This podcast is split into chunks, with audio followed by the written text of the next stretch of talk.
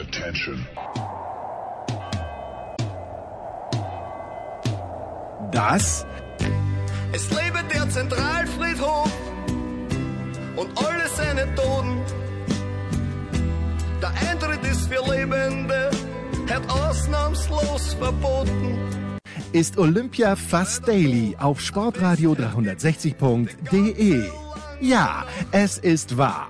Wir sind immer noch geblendet von der Eröffnungs-, der Schluss- und überhaupt allen Feiern in London 2012. Und haben schon wieder vergessen, dass in Sochi Berge verschoben wurden und in Rio Milliarden verbrannt oder zumindest in die Taschen bestens beleumundeter Lokalgrößen geflossen sind.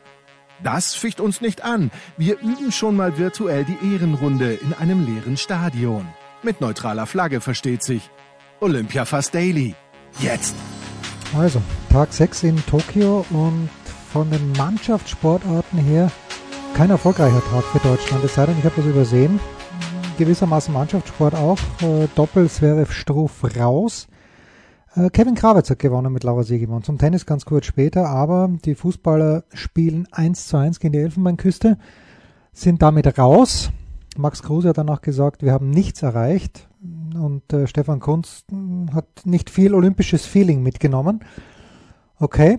Äh, und die deutschen Handballer verlieren 29 zu 30. Wieder ein enges Match wie schon gegen Spanien. Ja, da sprechen wir dann morgen mit Götzi drüber in der Big Show. Heute auch zum Handball, aber mehr das Atmosphärische. Wir, machen, wir arbeiten das jetzt einfach mal so ab, wie ich es chronologisch gemacht habe. Und wir beginnen mit Björn Jensen. Und wir beginnen also mit Hockey und mit Boxen. Danach kommt der Kaiser, den wir heute, ich weiß gar nicht wo, erwischt haben. Er kam gerade vom Schwimmen, ich weiß gar nicht, wo er dann war, äh, werden wir gleich hören. Und am Ende dann in der Handballhalle Saskia Aleite von der Süddeutschen Zeitung. Also. Ja, und weiter geht's äh, in unserem Olympia Daily, Ausgabe 6 mit Björn Jensen, Hamburger Abendblatt. Guten Morgen, lieber Björn. Moin. Wir haben gesprochen nach den ersten Spielen der deutschen Hockeyvertretungen. Jetzt sind, glaube ich, bei beiden, bei den Frauen und bei den Männern, drei Spiele absolviert. Ähm, fangen wir mit den Männern an. Die haben gegen Belgien, wir haben davor gesprochen, gegen den Weltmeister mit 3-1 verloren, dann gegen 5-1 gegen Großbritannien gewonnen. Die Sportschau titelt mit Auf Kurs. Würdest du auch diesen Titel unterst unterstreichen? Äh, definitiv, weil ähm, durch, durch, diesen Sieg gegen Großbritannien sind sie jetzt auf dem Viertelfinalkurs, müssen äh, das Spiel gegen Südafrika morgen äh, noch gewinnen, dann haben sie das äh, Viertelfinalticket sicher. Und das war ja erstmal Minimalziel. Ähm, von da an geht äh, wo es dann sicherlich auch nochmal um die Platzierung geht. Aber am wichtigsten war es jetzt ähm, eben nicht Vierter zu werden in der Gruppe, weil dann äh, im Viertelfinale schon die stark wirkenden Australier gedroht hätten. Und wenn man denen aus dem Weg geht, dann ist dann ab Halbfinale eh alles möglich. Die stark wirkenden Australier, wie stark waren die Belgier bei diesem 3 zu 1 gegen Deutschland? Ich fand sie gar nicht so stark. Es war so ein bisschen äh, die, ähm, die Thematik, die wir bisher oder häufiger gesehen haben, die auch der Bundes moniert hat. Ähm, man geht sehr schnell 0-2 in Rückstand, weil, weil man zu dieser frühen Anfangszeit äh, dann irgendwie den Start verpennt. Äh, danach waren die Deutschen eigentlich in meinen Augen dominierend, äh, hätten, hätten da äh, schon auch früher den Anschluss verdient gehabt, kriegen stattdessen das 0-3 und dann ist es gegen Belgien bei den Temperaturen natürlich auch unheimlich schwer. Aber ich fand die Belgier nicht überragend. Die sind, äh, die sind nicht in der Form von vor zwei Jahren, finde ich. Ähm, und deshalb auch, äh, wenn wir sie nochmal wieder treffen sollten, sicherlich schlagbar. Wie schaut's bei den Frauen aus? Die haben heute gespielt, haben ebenfalls gewonnen. Äh, darf man sagen, nur mit 4 zu 2 oder ist das, ist das alles äh, auch komplett in Ordnung? Weil es ja im Endeffekt der Wurst ist, glaube ich, wie hoch man gewinnt. Ja, nicht ganz, aber. Okay. Völlig. Ja. Völlig Wurst. Ähm, äh, für, die, für die Damen gilt äh, nach drei Spielen drei Siege, Viertelfinalticket gelöst. Das ist super. Die haben jetzt auch noch Südafrika und die Niederlande. Südafrika sollte ein, ein klarer Sieg werden. Die haben noch keinen Punkt.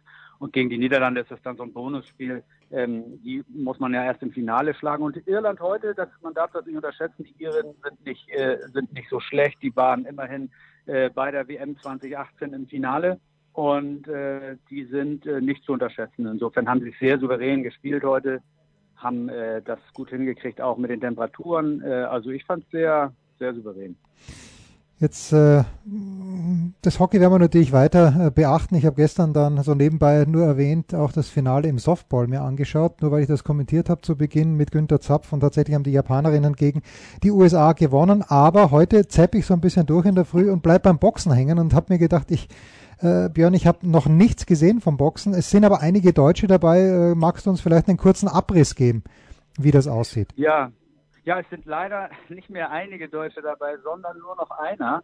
Ähm, wir hatten ja auch nur drei Starter, respektive Starterinnen, das heißt also zwei männliche und eine äh, weibliche Starterin, die äh, sehr Nadine Apetz, äh, die gestern leider ganz knapp verloren hat, ihren Auftaktkampf gegen eine Inderin, aber eine ganz interessante Persönlichkeit, äh, Doktorandin, äh, Neuropsychologin. Das ist also sehr, sehr interessant. Äh, die hat es leider nicht geschafft. Ähm, jetzt haben wir noch ein Eisen im Feuer. Das ist ein Hamburger, der aus dem Irak stammt. Amar Riyad Abdul Jabbar nennt er sich. Ähm, und der startet im Schwergewicht, ja immer eine beachtete Klasse, und hat am Freitag dort den amtierenden Weltmeister äh, vor den Fäusten. Das wird insofern sicherlich für ihn ein ein sehr, sehr äh, großer Höhepunkt in seiner Karriere. Schon seine Qualifikation war überraschend. Und ähm, ja, dem ist aber alles zuzutrauen, ne? weil er äh, in seiner Art und Weise, wie er kämpft, ähm, für jeden Gegner unbequem ist. Er geht also sehr aggressiv in die Kämpfe, hat, äh, hat äh, ganz viel Vorwärtsdrang ähm, und ist äh, dabei auch äh, trotzdem schwer zu treffen, weil er für einen Schwergewichtler äh, sehr klein ist. Ähm, da rechne ich, also gegen den Weltmeister wird es natürlich sehr, sehr schwer, aber wenn einer eine Überraschung schaffen kann, dann er es wird ja olympisch, du sagst eine knappe Niederlage. Äh, da, da, ich habe beim Handball zugeschaut, die, das deutsche Niederlage gegen Spanien, denke ich mir, die Schiedsrichter Wahnsinn. Wie ist das beim, wie ist das beim Boxen? Äh, ist man da immer einverstanden mit den Wertungen oder ist das auch schwierig? Das ist beim Boxen ja eine ganz spezielle Situation in diesem Jahr, ähm, weil das Olympische Turnier tatsächlich nicht unter der äh, Fahne des Weltverbandes äh, ausgetragen wird, mhm. sondern vom IOC organisiert. Der Weltverband stand schon viele Jahre in der Kritik, weil es eben immer wieder strittige Urteile gab. Äh, dann gab es 2016 in Rio äh, mehrere Eklats, wo dann tatsächlich auch Boxer ähm, nach nach ihren Kämpfen offen das Punktgericht beschimpften. Hm. Ähm, und nun hat man das alles ausgetauscht und versucht zu ändern. Und äh, ich, das, was ich bisher gesehen habe, muss ich sagen, äh, funktioniert sehr gut. Ähm, die Urteile, klar, man kann sich immer äh, ärgern. Unser, unser zweiter deutscher Starter, ähm, Hanwar Chadalov aus Berlin, äh, der hat sich nach seinem Kampf auch über das Urteil geärgert. Ich fand okay. Ähm, es ist im Boxen ja unheimlich kompliziert mit den Wertungen. Wer bewertet was höher? Guckt man auf die Trefferzahl, guckt man eher auf die Aktivität. Ähm, wenn man das äh, Urteil bei Nadine Abitz gesehen hat, das war tatsächlich äh, ein, ein, eine 2 zu 3 Punkt Niederlage. Ähm, das ist, klingt immer sehr, sehr eng und ähm, ist es auch, weil die Punktrichter ja jede Runde bewerten und es gibt fünf Richter. Das heißt, es kommen da unheimlich viele Wertungen zustande, die dann addiert werden. Aber äh, bisher muss ich sagen, äh, läuft das, äh, was, was, was die Urteile angeht, eigentlich deutlich besser als äh, beispielsweise vor fünf Jahren in Rio. Da wusste ich gar nicht, welches Fass ich da aufgemacht habe. Herrlich. Björn Jensen, ich danke dir ganz, ganz herzlich, Björn. Ich hoffe, dass wir in den kommenden Tagen wieder die Chance haben, dann, äh, gerade wenn es beim Hockey wirklich ans Eingemachte geht. Danke dir. Ja. Wir machen hier weiter. Vergnügen. Das war ganz in der Früh aufgenommen mit dem Björn. Und äh, ein bisschen später, Kaiser hat es heute eilig gehabt. Das heißt, die Abendbegegnungen, wo auch immer, sind nicht drin, aber jetzt Sebastian Kaiser von der Bildzeitung. Damals live aus Tokio. So, jetzt sind wir bei Sebastian Kaiser in Tokio. Die erste deutsche Schwimmmedaille seit 2008. Äh, Sebastian, hast du Sarah Köhler gebührend, äh, ich weiß gar nicht, befragt, gefeiert? Wie war es denn? Na, alles habe ich natürlich gebührend getan. So gefeiert. Na, gefeiert ist nicht so, aber äh, natürlich gebührend befragt und auch schon über ihr Wohl und Wehe geschrieben. Und natürlich sind wir alle glücklich, dass äh, es zum ersten Mal seit 2008 wieder eine Schwimmmedaille für Deutschland gibt. Ähm, die letzte gab es ja, oder die letzten beiden Medaillen waren ja die beiden goldenen von Britta Steffen 2008 Peking. Also die Eltern werden sich erinnern. Britta Steffen ja auch schon nicht mehr aktiv und ähm, inzwischen 37 Jahre alt und daran sieht man schon, wie lange es her ist, dass eine deutsche Schwimmerin oder auch ein deutscher Schwimmer, auch die haben es ja nicht gepackt bei den letzten beiden Olympischen Spielen in Rio und London, äh, eine Medaille zu holen. Und heute Sacher Köhler hat endlich den Bann gebrochen und ja, wir haben wieder mal im Becken etwas Glitzerndes geholt. Sehr, sehr schön. Ja, der Britta Steffen ja natürlich auch mein All-Time-Lieblingsgast, den du in die Big Show mitgebracht hast. War, das, war, war das genau, großartig. Genau. Wir müssen einen Tag zurückgehen, Sebastian, weil gestern, du hast es, glaube ich, sogar noch on-air gesagt, oder warst du dann schon off-air, Simone Biles hat sich äh, verletzt beim Sprungaufkommen. Wie ist denn da der Status jetzt? Sie hat den Mannschaftswettbewerb nicht fertig geturnt. Wie ist da der Status? Naja, äh, der Status ist so, dass wir alle gedacht haben, sie hätte sich verletzt, aber sie hat sich in Wirklichkeit gar nicht verletzt, sondern äh, sie hat gestern Abend dann, das war dann schon 23 Uhr, da kam sie dann in die Mixzone mit ihren drei Teamkolleginnen und hat uns dann offenbart, dass sie mentale Probleme hat. Also das war eine Angelegenheit, die man, ja, wir alle so nicht erwartet hatten. Also das war ein ein Gänsehautmoment, wo sie da in ihrem weißen Trainingsanzug mit dieser futuristischen Gesichtsmaske vor uns saß und äh, uns ihre Sorgen offenbarte, wie es ihr geht, wie der Druck ist, ähm, dass sie nicht mehr so selbstbewusst ist, wie sie sein müsste, um gut zu turnen, dass sie ähm, keinen Spaß mehr hat, dass sie nervös wird, wenn sie ans Gerät geht.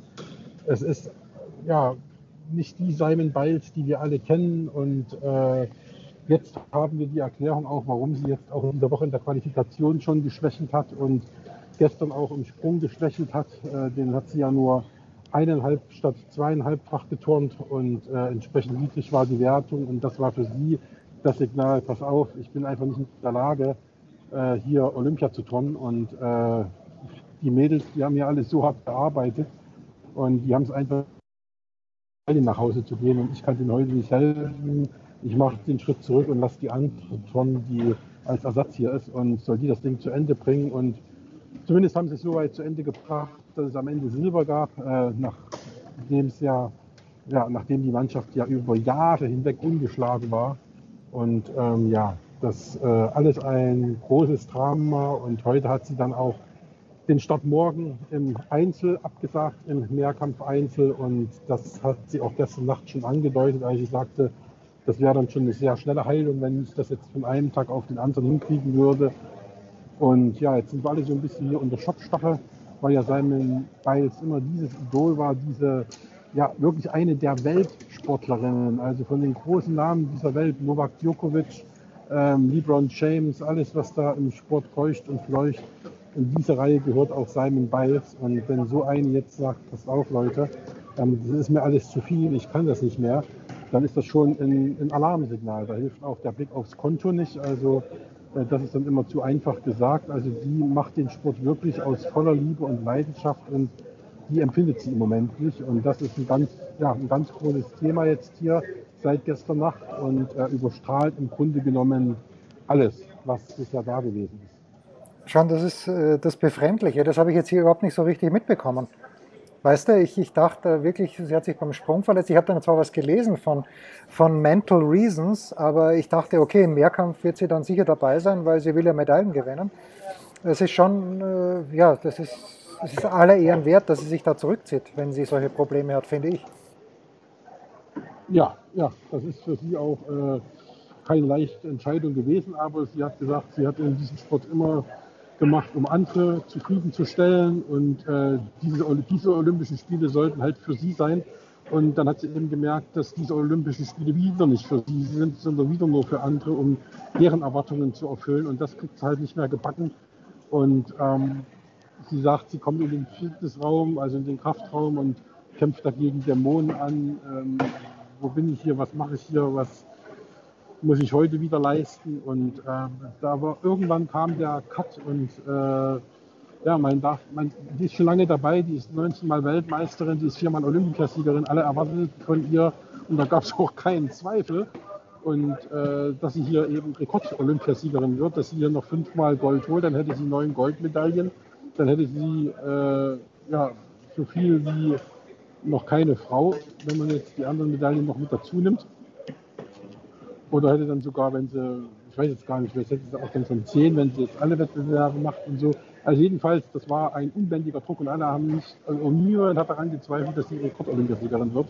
Und den Druck hat sie im Fichten einfach nicht ausgehalten. Das hat sie gestern dann ja mal ganz deutlich gesagt. Äh, dann sind auch die Tränen geflossen und dann sind die, das waren ganz rührende Momente, dann sind die drei Teamkolleginnen, die eigentlich neben ihr saßen, dann zu ihr hin haben sie umarmt und haben sie getröstet und gesagt, komm, du bist mental die Starke und so weiter. Und äh, ja, das war schon, das war schon eine bewegende Viertelstunde, die wir da gestern Nacht äh, ja, Sebastian, eine Sportart, mit der du dich äh, das ganze Jahr über beschäftigst. Du warst heute nicht an der Einzelzeitstrecke der Männer und auch der ich Frauen. Beschäftige mich, ich beschäftige mich auch mit Tennis. Das stimmt natürlich, ja. Aber Primus Roglic hat äh, den, das Einzelzeitfahren gewonnen. Ähm, ja, jetzt weiß ich nicht. Ist das jetzt gewissermaßen überraschend? Ist das für den Roglic ich glaube schon, es muss eine riesen Genugtuung sein, nachdem die Tour ja beschissen gelaufen ist. Nicht nur die, sondern die auch im letzten Jahr. Olympia Gold für einen ehemaligen Skispringer, eigentlich lässig, oder? Toll, toll. Ich freue mich für den riesig. Also ähm, man wusste ja nicht, äh, wie verletzt oder wie schlimm ist die Verletzung, die er hat. Also ich habe immer noch von der Tour de France dieses Foto, was er getwittert hat, ähm, vor Augen, wo er von oben bis unten verbunden ist und praktisch komplett in weiß gehüllt ist mit Verbänden. Und ähm, das war so ein Signal, wo man sagt, um Gottes Willen, dieser Kerl, kann der überhaupt noch Rad fahren? Und er ist ja dann auch äh, bald ausgestiegen aus Tour de France. Und niemand wusste, wie lange wird er brauchen, um wieder fit zu werden. Und ähm, beim Straßenrennen war es noch so, dass er eben da nicht den Eindruck machte und äh, wirklich sehr, sehr schnell äh, zurückgefallen ist und man im Grunde genommen gesagt hat, na gut, äh, was sollte anders passieren, äh, wenn der gerade bei der Tour so schwer gestürzt ist. Und jetzt ähm, heute wie Phoenix aus der Asche auf einmal Kognitz äh, Gewinner und ähm, ganz toll. Also freue ich mich, dass er das gepackt hat. Er hat es auch verdient nach diesen dramatischen Jahren, da äh, die Tour letztes Jahr so knapp verloren, dieses Jahr dieser äh, fürchterliche Sturz und ähm, jetzt Olympiagold dann, das ist natürlich das ist natürlich ein riesiges Ding und das ist toll und äh, ich glaube, es gibt der heute dabei war, der ihm das nicht gegönnt hätte. Ja, und dann lass uns, Sebastian, einen Abschluss finden mit Tennis, womit du dich übrigens auch das ganze Jahr beschäftigst. Äh, Alexander Zverev hat eine Ehrenrunde gedreht. Haben die Sandplatzgötter, glaube ich, geschrieben? Jetzt hörst du mich? Jetzt höre ich dich wieder. Ja? Also. Jetzt, ja. So. Dann lass uns. Was ist eine Anlage hier? Keine ja. Ahnung. Ja. Äh, Sebastian, dann lass uns den Abschluss finden mit noch einem Blick zum Tennis. Dominik Köpfe ist ausgeschieden. Alexander Zverev hat gegen Basilashvili eine Ehrenrunde gedreht. Jetzt äh, spielt er gegen Jeremy Jardy, wenn ich es richtig gesehen habe. Brillante Auslosung ja. für Zverev, aber Djokovic 3 und 1 gegen Davidovic Fokina. Traust du ihm das Halbfinale, den Halbfinalsieg vielmehr zu, dem Zverev gegen Djokovic? Oh, oh, ganz schwierig. Also wir haben ja so viele Überraschungen erlebt die Osaka ist raus, die Brady ist raus, der Tsitsipas ist heute raus. Ähm, also es gab hier Überraschungen ohne Ende und ich will da nichts sagen. Natürlich traue ich ihm zu, äh, weil er hat ja auch Djokovic schon geschlagen, aber ich glaube nicht so wirklich dran, weil das, was Djokovic in diesem Jahr spielt, ist einfach Tennis vom anderen Stern. Also ähm, wenn der sich nicht irgendwie zerrt oder äh, das Bein bricht, dann glaube ich nicht, dass da irgendwie die Gefahr ist, dass er Olympia nicht gewinnt. Also ich kann es mir nicht vorstellen, dass Alexander Zverev äh, Djokovic im Halbfinale schlägt. Dann müsste wirklich alles aufeinander passen. Also da müsste Zverev einen riesigen Tag erwischen und äh, Djokovic wirklich, äh, warum auch immer, schlechten Sushi, schlechtes Sushi gegessen haben oder so, keine Ahnung. Ja, und wir wollen es nicht verschreien, aber Sebastian und ich nehmen heute ein bisschen früher auf. Novak Djokovic heute noch mit Nina Stojanovic im Mixed am Start. Sebastian, danke für heute. Äh, wir melden uns wahrscheinlich morgen wieder. Es sei denn, wir pausieren morgen, weil Big Show Tag, aber, aber wahrscheinlich nicht. Und zum krönenden Abschluss, heute habe ich sie mal direkt erwischt, die fantastische Saskia Aleite von der Süddeutschen Zeitung. Mittags war das, deutscher Zeit, und da hat sie sich gerade auf eben jene vorhin angesprochene 29 zu 30 Niederlage der deutschen Handballer, konnte natürlich keiner ahnen zu diesem Zeitpunkt, vorbereitet, gewissermaßen. Saskia Leite, Süddeutsche Zeitung. Bitte, Saskia. So, und jetzt haben wir sie äh, endlich mal live an der Strippe. Saskia Aleite, genau im Moment wo, liebe Saskia? Grüß dich erstmal. Hallo, bin in der Handballhalle. Beziehungsweise das stimmt nicht. Es ist ein, ein, ein komplexes äh, System hier. in einer Nebenhalle der Handballhalle, wo das Pressezentrum ist. Moment, und die Handballhalle ist so groß, dass da auch noch Volleyball stattfindet? Oder gibt es für, Volley für, nee. für Volleyball wieder eine extra Halle? ich weiß es nicht. Also die Spieler kommen ja jetzt hier vor den Spielen auch immer mit den Bussen angefahren an. Also die erwerben sich ja auch gar nicht in, in dieser Halle. Ähm, ja, auch zum, zum, zur Infektionsvermeidung, schätze ich mal. Aber genau, es ist sehr weitläufig. Ich habe ähm, für die Big Show mit deinem Chef gesprochen, mit Claudio Cartunio. Ist dein Chef der Claudio, oder ist das nicht, nicht ganz so genau aufgeteilt? Aber ich meine ja. Das, ist schon genau, ja. Und der meinte, dass er eigentlich fand, beim Schwimmen ist wirklich eine nette Atmosphäre. Und äh, obwohl keine Zuschauer sind, aber mit den Betreuern, mit den großen Schwimmteams, wenn du jetzt so die ersten Tage Revue, Revue passieren lässt, äh, wo hast du denn, also bei welchen Sportlern, die du betreut hast, hast du denn gedacht, na eigentlich, okay, mit Zuschauern wäre es besser, aber die Atmosphäre auch so ganz gut? Ja, also heute war ich jetzt das erste Mal beim Rudern an der Ruderstrecke. Da war es ähnlich wie beim Schwimmen, würde ich mal sagen. Da waren auch sehr viele Betreuer, sehr viele Athleten ähm, ja, auf der Tribüne mit. Und da ist die Tribüne jetzt auch nicht so riesig, würde ich mal sagen. Das verteilt sich halt dann alles mehr oder weniger auf einem Fleck da hat man nicht gemerkt, dass da jetzt, also da war Stimmung. Ne? ähm, genau, ansonsten ist es tatsächlich von der Location abhängig und auch wie groß die Teams sind. Also ich war gestern beim Beachvolleyball. Ähm, da sitzen dann halt auch auf der Tribüne ähm, ja, Trainer, Betreuer, Laura Ludwig, die Sachen reinruft und so. Das muss nicht immer äh, negativ sein. Ne? Also du hörst ja, natürlich ja. dann deine Teamkollegen auch direkter und das Feedback und die Unterstützung. Also ja. So, jetzt, jetzt würde ich natürlich, weil ich jung und unerfahren bin, äh, wenn Laura Ludwig neben mir auf der Tribüne sitzt, würde ich mir denken, komm, ich gebe ein Handzeichen und sage, Laura, lass uns mal ein bisschen sprechen. Wäre sowas theoretisch überhaupt möglich? Nee, weil die gar nicht da sitzt, wo die Journalisten sitzen. Okay, also, also das... Die, äh, wir haben ja ein großes Stadion, ja. Also das ist ja da auch alles, alles ist ja hier so aufgetürmt, als hätten Zuschauer kommen können. Und sie ist auf einer ganz anderen Tribüne in dem Sinne, auf einer ganz anderen Seite ähm, als jetzt die Pressetribüne ist. Also Kontakt ist tatsächlich nur, nur möglich, wenn äh, über die offiziellen, die Zoom-Pressekonferenzen. Oder gibt es da auch äh, vor Ort, weil ich weiß, der Kaiser hat irgendwie ist Djokovic mal gekommen vor die Pressemeute, dem haben sie ein Mikrofon hingehalten, zehn Leute wahrscheinlich. Äh, also gibt es da auch Möglichkeiten oder gab es für dich schon Möglichkeiten? Ja, also es hängt, glaube ich, immer von, von dem Ort ab. Von den, also es gibt ja hier so, so sogenannte Venue Manager.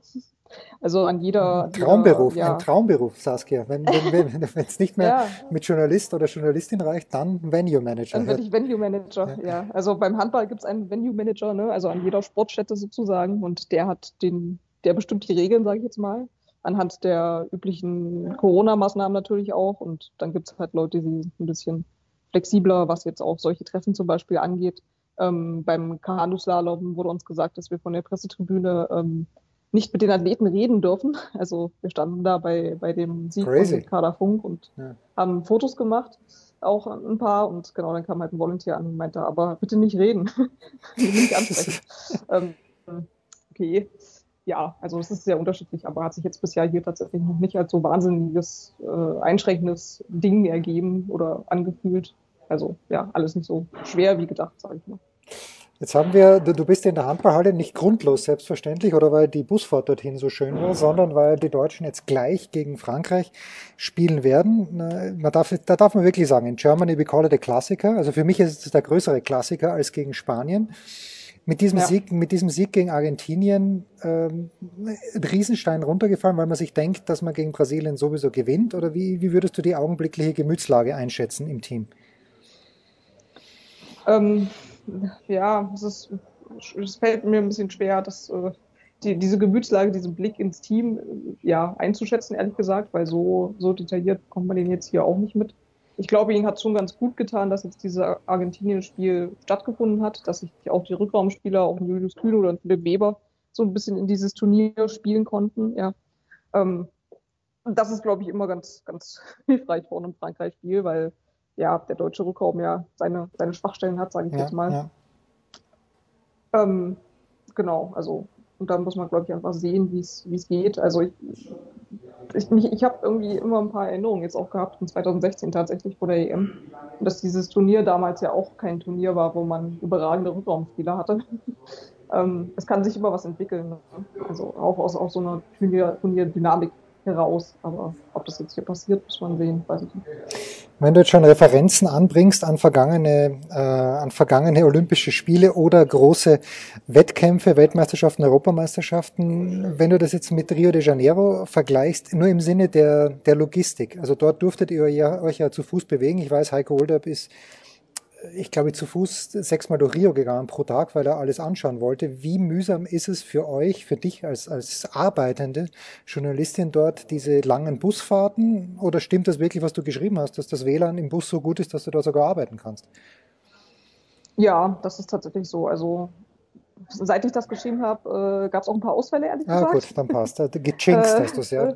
Nicht, nicht zu sehr rum, ja, genau. Nee, aber sonst ähm, also es ist ein bisschen problematisch, dass du hier halt keinen Olympiapark hast. Das mhm. hattest du in Rio natürlich. Ähm, das heißt, da kannst du halt vom Tennis zum Schwimmen, zum Turnen laufen, ja, Fußwege bestreiten und bist halt in einer Viertelstunde oder so da. Ähm, das hast du hier halt überhaupt nicht. Da sind alle, alle Sport, jede Sportart, jede Sportstätte ist halt weit von der anderen entfernt.